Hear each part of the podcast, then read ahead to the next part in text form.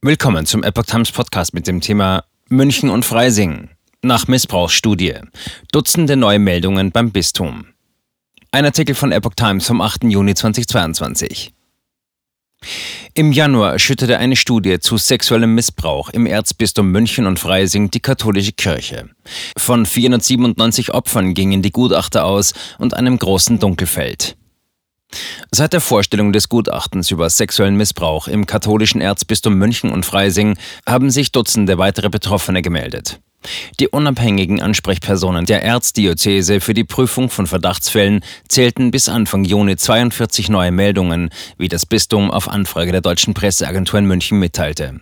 Das vom Bistum bei einer Münchner Anwaltskanzlei in Auftrag gegebene Gutachten hatte bei seiner Vorstellung im Januar weltweit Aufsehen erregt. Die Studie geht von mindestens 497 Opfern und 235 mutmaßlichen Tätern aus und von einem weit größeren Dunkelfeld. Den ehemaligen Erzbischöfen Friedrich Wetter und Josef Ratzinger, heute Benedikt der 16., wurde in dem Gutachten persönlich Fehlverhalten in mehreren Fällen vorgeworfen.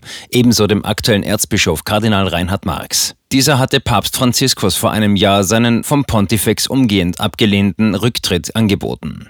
Im Kern geht es für mich darum, Mitverantwortung zu tragen für die Katastrophe des sexuellen Missbrauchs durch Amtsträger der Kirche in den vergangenen Jahrzehnten, schrieb Marx dem Papst in seinem Rücktrittsgesuch. Die Untersuchungen und Gutachten der zurückliegenden zehn Jahre zeigten für ihn durchgängig, dass es viel persönliches Versagen und administrative Fehler gegeben habe, aber eben auch institutionelles oder systemisches Versagen. Die katholische Kirche sei an einem toten Punkt angekommen. Aus Sicht der Reformbewegung Wir sind Kirche ist Marx eigenem Bistum seit dem Rücktrittsgesuch nicht genug passiert.